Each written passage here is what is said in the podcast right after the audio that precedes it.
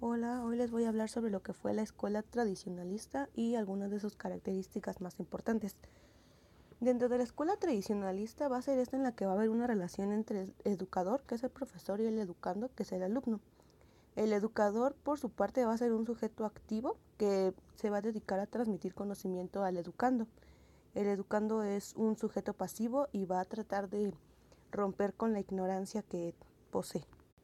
Dentro de los rasgos del educador tradicionalista, tiene que ser un ser analítico, sintético, inductivo y de...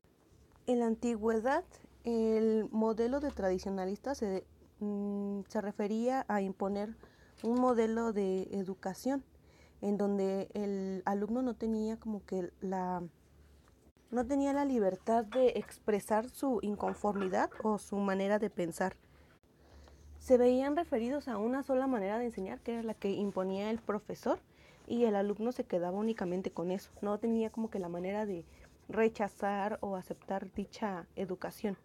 En el siglo XVII era donde se bastaba este tipo de educación, porque se basaba en la, religión y únicamente se dedicaban a mm, transmitir esta información, como que no, no se guiaban tanto en lo que el alumno podía pensar, sino simplemente les,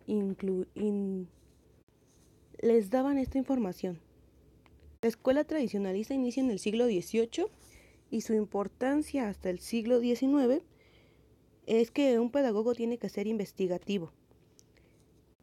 Algo importante de la escuela tradicionalista fue que fue la primera en formar de manera igualitaria, sin importar el sexo, la condición social o la capacidad de las personas. Los autores más importantes sobre la escuela tradicionalista son Comenio, eh, Kant y Ratzius, que son los pedagogos que hablan sobre lo que fue la escuela tradicionalista y la importancia, las ventajas y las desventajas que trajo consigo. Una de las desventajas que podemos mencionar es que el alumno, como ya lo mencioné, no tenía derecho a opinar o estar en desacuerdo al profesor. También se imponían los castigos que era como que una manera de llamar la atención al alumno y lo cual fue quitado en la actualidad ya no se hace eso porque era una manera de lastimar al alumno más que de enseñarlo o de motivarlo. Y pues vamos a finalizar con la conclusión. En esa escuela el único que tenía la razón era el maestro. El alumno no podía estar en desacuerdo o opinar diferente a él.